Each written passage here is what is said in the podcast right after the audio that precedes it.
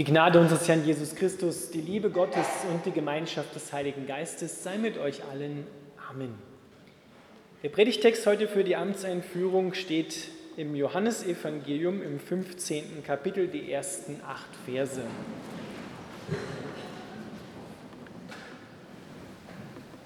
Jesus Christus spricht, ich bin der wahre Weinstock und mein Vater der Weingärtner.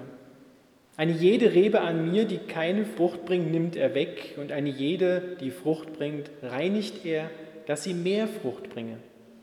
Ihr seid schon rein um des Wortes willen, das ich zu euch geredet habe. Bleibt in mir und ich in euch.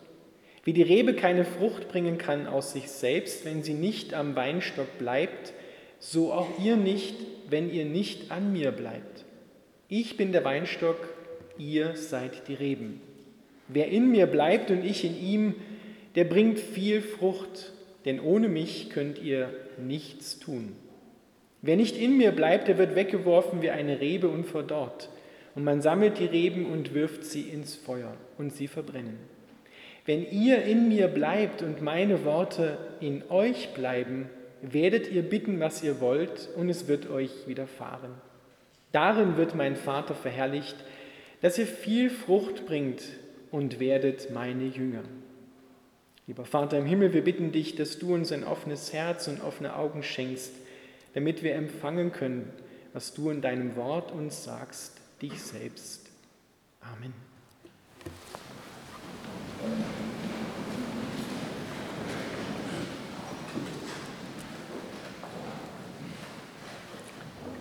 Ihr Lieben, diese Worte stehen in den sogenannten Abschiedsreden von Jesus Christus im Johannesevangelium. Kapitel 13 bis Kapitel 17 lesen wir von diesen Abschiedsreden.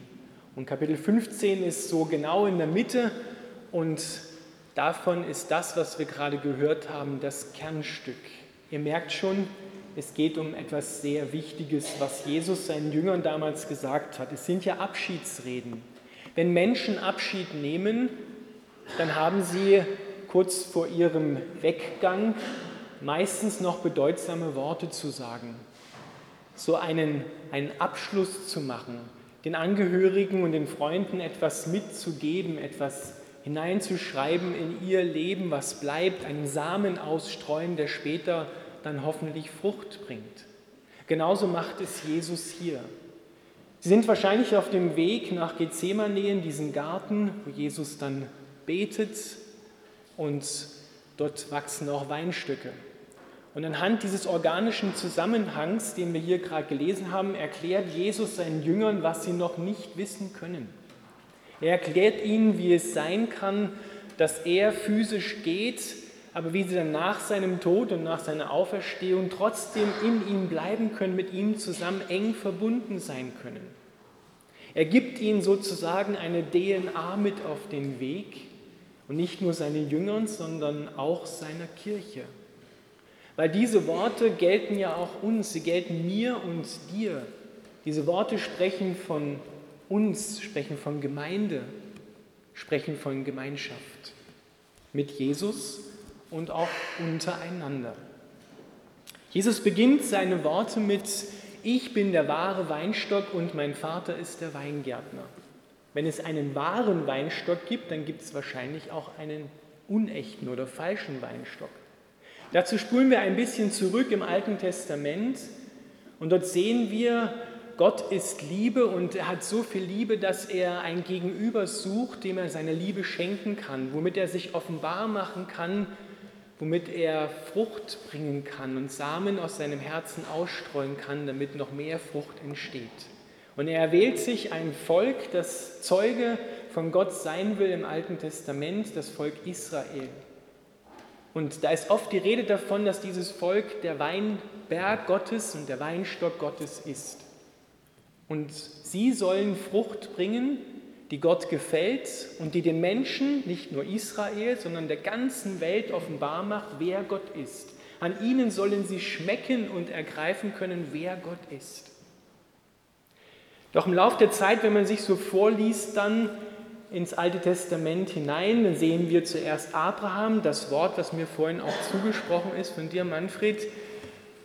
Abraham kriegt es zugesprochen, ich will dich segnen und du sollst ein Segen sein. Und dann 1. Mose 12, 3, in dir sollen gesegnet werden alle Nationen, alle Geschlechter der Welt. Durch das Volk, was Gott sich da erwählt, Israel, sollen alle Nationen gesegnet werden. Aber wir sehen dann schon ein Weilchen später, dass dieses Volk nicht so eingestimmt ist, Frucht zu bringen. Die haben eher andere Interessen und wenden sich von Gott ab und versagen Gott diese Frucht. Und dann lesen wir zum Beispiel beim Propheten Jeremia, wo Gott dann klagt über den Propheten, durch den Propheten Jeremia über sein Volk, über diesen Weinstock. Ich hatte dich als einen edlen Weinstock gepflanzt, aber wie bist du mir geworden zu einem schlechten, zu einem wilden Weinstock, der nur saure Trauben bringt, so sagt es Jesaja Kapitel 5. Und da kommt Jesus Christus ins Spiel. Weil Gott gibt seinen Plan nicht auf, mit und durch Israel die ganze Welt zu segnen und den Segen auszustreuen. Jesus sagt jetzt, ich bin der wahre Weinstock. Er tritt sozusagen an die Stelle von Israel, aber nicht, dass Israel seine Erwählung dadurch verliert, sondern er bringt sie eigentlich zur Erfüllung. Denn es ist ja nach wie vor ein jüdischer Weinstock. Jesus war Jude. Er tritt aus seinem Volk heraus, stellvertretend für sein Volk und für alle Nationen lädt er jetzt ein, zu ihm zu kommen und Reben an ihm, dem Weinstock zu werden, Frucht zu bringen, die Gott verherrlicht. Jesus sagt, ich bin der wahre Weinstock und mein Vater ist der Weingärtner. Im Alten Testament gab es nur diese zwei Personen, diese zwei Komponenten, Gott der Weingärtner und Israel, der Weinstock. Und jetzt tritt Jesus sozusagen dazwischen und garantiert, dass wirklich Frucht hervorkommt. Weil er bringt jetzt die Frucht, so denn die Menschen sich einladen lassen und Reben an ihm werden und durch sie hindurch fließt dann alles, was es braucht, um Frucht zu bringen. Im natürlichen Bereich ist das ja ganz klar, dass Reben so aus dem Weinstock herauswachsen. Im geistlichen Bereich ist es nicht so selbstverständlich. Wie wird man denn nun eine Rebe am Weinstock von Jesus, dem wahren Weinstock?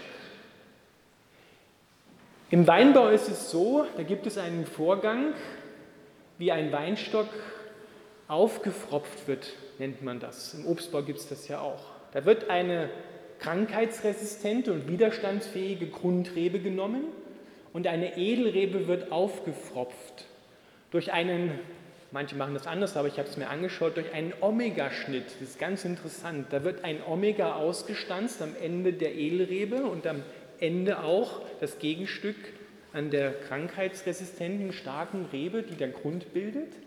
Und dann werden beide dort zusammengefügt und dann sieht man richtig so schön das Omega, wie es ausgeschnitten ist. Und ich habe gedacht so daran, dass Jesus sagte, ich bin das Alpha und das Omega. Hier beginnt etwas Neues, hier kommt aber auch etwas zum Ende. Denn auf beiden Seiten gibt es eine Wunde, die dann zusammenwächst zu einem neuen Weinstock. Und wenn man dann das Genmaterial dieses neuen Weinstocks nimmt und prüft, dann sieht man, es ist ein völlig neuer Weinstock entstanden, den es vorher noch nicht gegeben hat.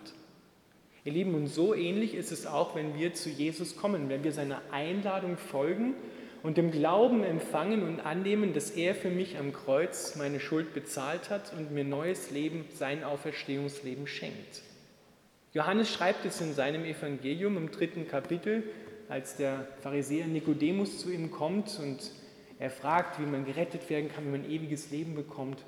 Wenn du nicht aus Wasser und Geist neu geboren wirst, dann kannst du das Reich Gottes nicht sehen. Im Bild übersetzt, dann kannst du keine Rebe am Weinstock von Jesus sein.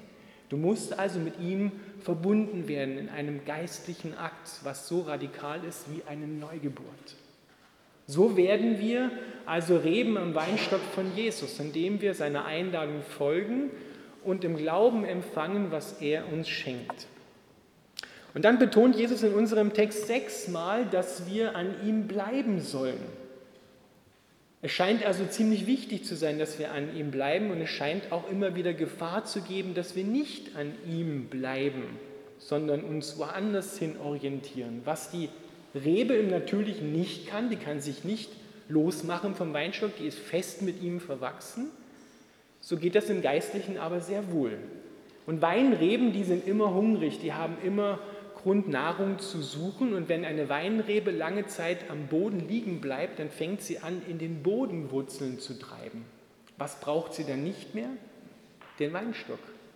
Weil sie kriegt jetzt ihre Nahrung von woanders.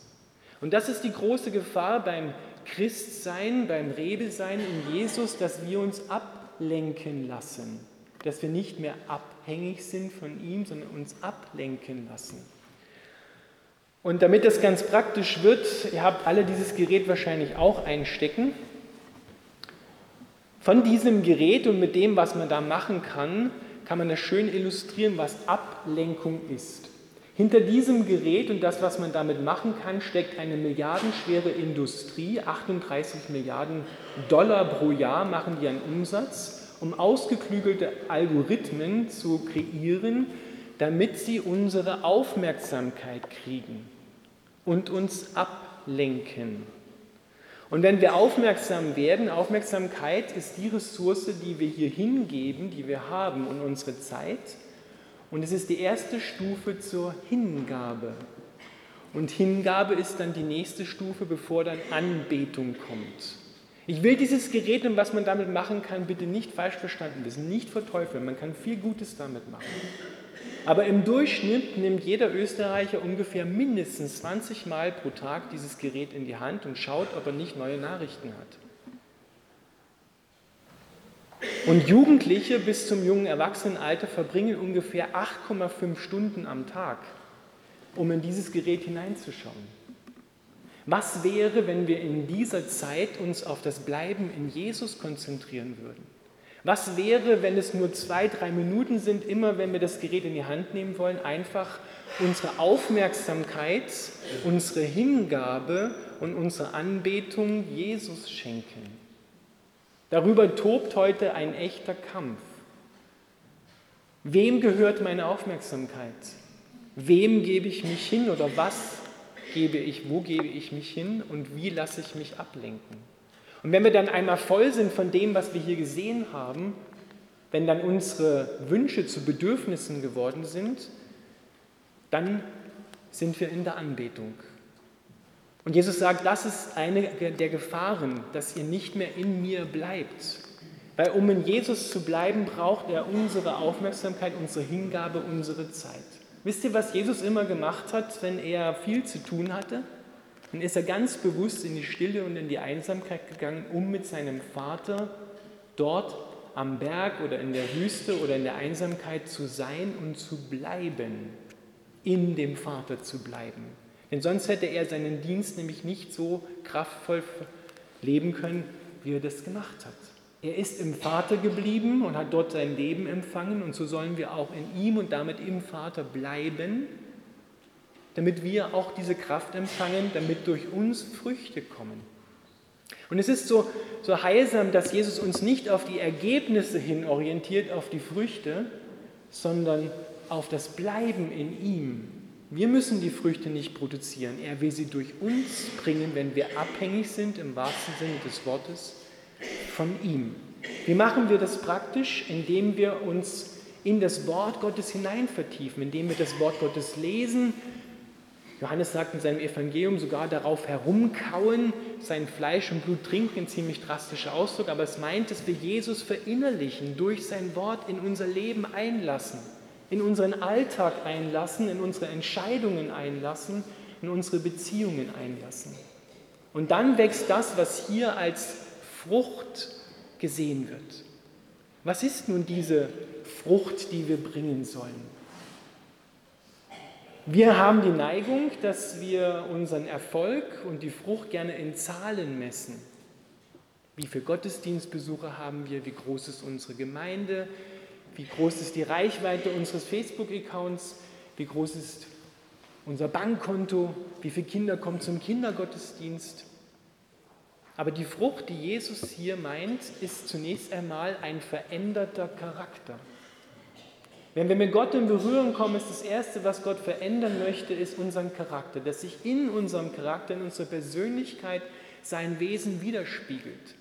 Und Paulus zitiert dann im Galaterbrief im fünften Kapitel genau diese Früchte. Er sagt, es sind Liebe, Freude, Frieden, Geduld, Freundlichkeit, Güte, Treue, Sanftmut und Selbstbeherrschung. Und wenn wir diese Früchte in unserem Leben wachsen lassen, Lieben, dann macht das den einzelnen Menschen, aber auch die Gemeinschaft attraktiv. Denn das ist das, was unsere Welt ja eigentlich zutiefst sucht. Menschen, die lieben und die geliebt werden können. Menschen, die treu sind. Menschen, die sich selbstbeherrschend sind, die nicht aufbrausen, die nicht im Druck andere missbrauchen, um zum Erfolg zu kommen. Und wenn diese Früchte an uns wachsen und für andere genießbar und schmeckbar werden, dann wird auf ihr Leben, was die Frucht drinne hat, Samen ausgestreut. Dann werden dadurch andere Menschen gesegnet. Es ist weniger ein christliches Verhalten, was uns hier gesagt wird, eher ein Christsein, in Christus sein. Und durch diese Charaktereigenschaften, dann können wir alles mit diesen Charaktereigenschaften tun. Wenn wir andere Menschen segnen, für sie da sind, sie trösten, wenn wir gemeinsam etwas arbeiten, wenn wir gemeinsam spazieren gehen, dann passiert das alles mit diesen Früchten. Dann ist jedes Verhalten, was wir an den Tag legen, jedes Werk, jede Aufgabe, jede Arbeit, die wir tun, geprägt von unserem Charakter. Und dann werden Menschen aufmerksam und sagen, Mensch, was ist es an dir oder in dir, was so gut tut? Und dann können wir sagen, ja, es bin schon auch ich, aber es ist auch der, der durch mich hindurch scheint, der durch mich hindurchfließt. Und so hat Gott sich das gedacht, dass er in die Welt hineinkommen will, dass wir ihn widerspiegeln, in dem, wie wir miteinander umgehen. Habt ihr es ja im Text gemerkt. Da ist die Rede von Reben, von Mehrzahl, nicht von einer Rebe. Wir können Gott nur gemeinsam widerspiegeln. Und zwar, wie wir uns miteinander beschäftigen, wie wir miteinander umgehen. An der Liebe, sagt Johannes in seinem Evangelium, an der Liebe soll erkannt werden, dass Gott den Sohn gesandt hat, dass Gott erkannt wird. Und so wird Gott offenbar in der Welt an den Früchten, die er bringt, wenn wir in ihm bleiben. Bleiben wir in ihm. Geben wir Jesus unsere Aufmerksamkeit, unsere Hingabe, unsere Anbetung, lassen wir uns nicht ablenken durch andere Dinge. Das ist ein Training. Das muss man richtig trainieren. Ich habe das jetzt die Tage mal probiert. Wie schnell geht es, dass ich in der Versuchung bin, ich stehe irgendwo, mir ist langweilig und denke, ich könnte ja mal ans Handy schauen, könnte ja mal schauen, ob da irgendwas passiert ist. Und schon bin ich abgelenkt.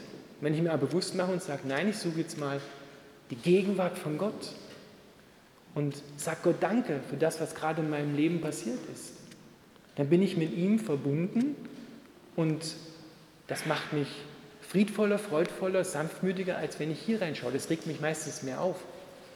Aber wenn ich bei Gott bin, dann kann ich zur Ruhe kommen und jetzt kann ich dann auch andere Menschen damit segnen. Ich bin der Weinstock, ihr seid die Reben. Wer in mir bleibt und ich in ihm, der bringt viel Frucht, denn ohne mich könnt ihr nichts tun. Amen.